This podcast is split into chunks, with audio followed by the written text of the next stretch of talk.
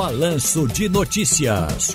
Responsabilidade social. Gente, olha, o projeto Vozes da Moda que incentiva a construção de ações coletivas para a melhoria das condições de trabalho e o apoio ao desenvolvimento socioeconômico do setor têxtil no agreste de Pernambuco segue beneficiando muita gente. Scarlett Rodrigues é coordenadora de projetos em direitos humanos. Está conosco aqui ao telefone nesse responsabilidade social de hoje. Eu tinha anunciado no programa, no início do programa, Scarlett, o nosso querido professor Caio Magre, mas é um prazer ouvi-la também e vê-la, evidentemente. Ah, nós perdemos ali a imagem da Scarlett, mas eu tenho certeza que ela está me ouvindo. Está me ouvindo, Scarlett? Oi, gente, boa tarde. Estou sim. Tá, eu perdi sua imagem aqui no nosso vídeo e a nossa equipe está recuperando, mas enquanto isso, eu queria saber o seguinte. Ah, vamos falar sobre o, o, o, projeto Vozes. Como é que está funcionando? Como é que funciona o projeto Vozes? Bom, gente, boa tarde. O projeto Vozes ele é financiado pela Lounge Foundation, que é a antiga Instituto CIA, e ele busca aí construir uma articulação em rede, e por, rede, por rede a gente fala de diferentes atores sociais no território, para a gente desenvolver um plano de ação voltado à perspectiva de melhorias de condição de trabalho na cadeia produtiva, né, no polo têxtil. E uma das nossas grandes motivações é a Agenda ODS 8, que é os Objetivos para o Desenvolvimento Sustentável, que trabalha na perspectiva aí da promoção do crescimento econômico inclusivo, sustentável, emprego pleno, produtivo e trabalho decente para todas e todos. Né? Então, o projeto Vozes da Moda ele foi lançado em 2017 e ele incentiva aí essa construção de ações coletivas para a melhoria das condições de trabalho e apoio também ao desenvolvimento socioeconômico do setor têxtil no hum. agreste de Pernambuco. Que é, é muito, Entre né, a escolha né, de ser aí nessa questão têxtil, é por conta de ser aí uma das poucas indústrias mais tradicionais, né, que, que toca a questão de produção de peças, altamente aí de produção no Nordeste, sendo o segundo maior produtor nacional, conhecido até como polo têxtil da Agreste Pernambuco. E nós temos que é uma cadeia que envolve diferentes atores em diferentes eixos de atuação e que também é uma das que mais demonstram é, fragilidades, vulnerabilidades e precarização do trabalho. Né? Então, a nossa o nosso projeto ele visa trazer aí é, luz para os principais desafios dentro da, da, do trabalho decente no polo têxtil e também dar aí alguns caminhos, diretrizes, né, construir pontes entre esses diferentes atores sociais no território também. Eu tenho aqui um pedido a te fazer, Scarlett, por gentileza, é só você, se possível, dar um clique aí para ligar a tua câmera, porque aqui já vimos que está tudo ok aqui. Eu não sei se você teria condições de dar uma clicada aí para ver se a gente liga a tua câmera também que ela está desligada e a gente poder ter a tua imagem também. O som está maravilhoso, está sensacional. Conseguimos? Claro, estou tentando aqui. Peraí. Tecnologias, né, gente? As coisas Não, que a gente mais fala nos dias de hoje. pois é, mas olha, se está com dificuldade, eu queria já partir para uma próxima questão, porque como você está dizendo, que é uma coisa muito interessante, que, que tem ligação direta conosco, inclusive esse agreste pernambucano maravilhoso. Nós temos aqui Toritama. Pronto, chegou bem. Tudo bom? Agora sim, estamos nos vendo. Agora sim, né? É claro. Você, você, você nos fala e nos toca uma coisa muito importante. Aliás, eu tive recentemente por lá.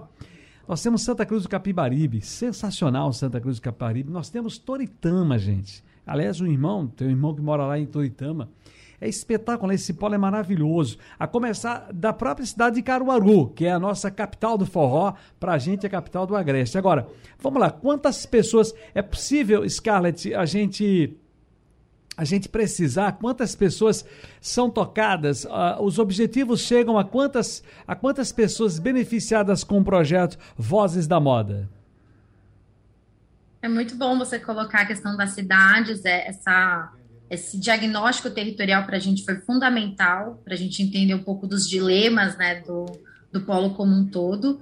E até o momento, né, a cada ano do projeto, tanto que ele começou de 2017 até agora, a gente tem impactado aí mais de 100 mulheres é, nessas diferentes regiões que foram mencionadas. Muito principalmente aí no âmbito do auxílio emergencial, que a gente conseguiu com o aporte né, da, do, da Lounge Foundation para a sobrevivência de mais aí de 100 mulheres trabalhando num contexto né, de, de recessão econômica, de dificuldades de feiras por conta da pandemia. Então, a gente conseguiu aí garantir a sobrevivência de 100 mulheres é, no ano passado, nesse ano também com o auxílio da Lounges, mas acho que o projeto ele impacta muito mais do que 100 mulheres, né? Ele impacta a família dessas mulheres, a comunidade que elas estão envolvidas.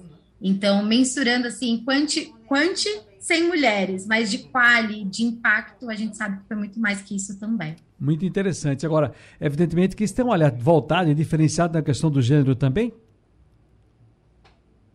Super. É, eu acho que nem era o objetivo inicial do projeto, né? A gente tem um foco tão grande na questão do, é, das mulheres, mas quando a gente fala sobre a frente de trabalho é, na cadeia, quando a gente fala sobre costura, é muito inevitável a gente não falar das questões de gênero, né? porque a maioria é, das pessoas que estão na linha de frente das costuras, da produção das peças, são mulheres, e são mulheres aí em estado de precarização, interiorização, e precisando dessa atenção no momento. Né? Então, o projeto ele passou a ter um foco direto na melhoria do trabalho é, das mulheres, proporcionando espaços aí de diálogos entre esses diferentes atores, então juntamos poder público, empresas, trabalhadoras, para falar sobre o processo da cadeia, né, os desafios e oportunidades da cadeia, e também a gente promoveu um espaço muito interessante para as próprias trabalhadoras aí colocarem suas vozes, né, os seus dilemas, as suas dores, também aí para as pessoas saberem um pouco da trajetória e da dimensão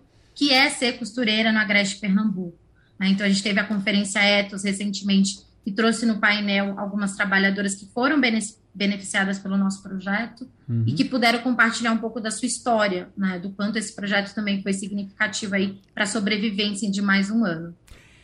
Scarlett Rodrigues, coordenadora de projetos em direitos humanos, nessa ligação para a gente maravilhosa para falar sobre o projeto Vozes, que toca diretamente a todos nós, porque toca aqui é, bem na gente, bem no nosso agreste pernambucano. Foi um prazer te ouvir aqui. Uh, transmita nosso abraço também ao nosso querido professor Caio Magre. Diga-lhe que saudade não, não, não é parafuso, mas, mas aperta. Não é veneno, mas mata, viu? Pode deixar. Obrigada, viu, gente, pela oportunidade. Ah, deixa eu, deixa eu, fazer uma pergunta. Quantas pessoas, ah, em toda brincadeira, eu, que eu fiz aqui antes de você entrar no ar, você não viu? Disse assim: atenção, gente.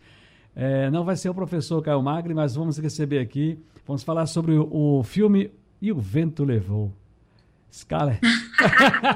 é daí mesmo, gente. Oh. Meu nome vem do Vento Levou. Mãe é bem viciada nesse filme e a inspiração do meu nome veio daí, sim. Valeu, querida. Um abraço para você. Felicidades. Bom Obrigada, gente. Tchau, tchau. Gente,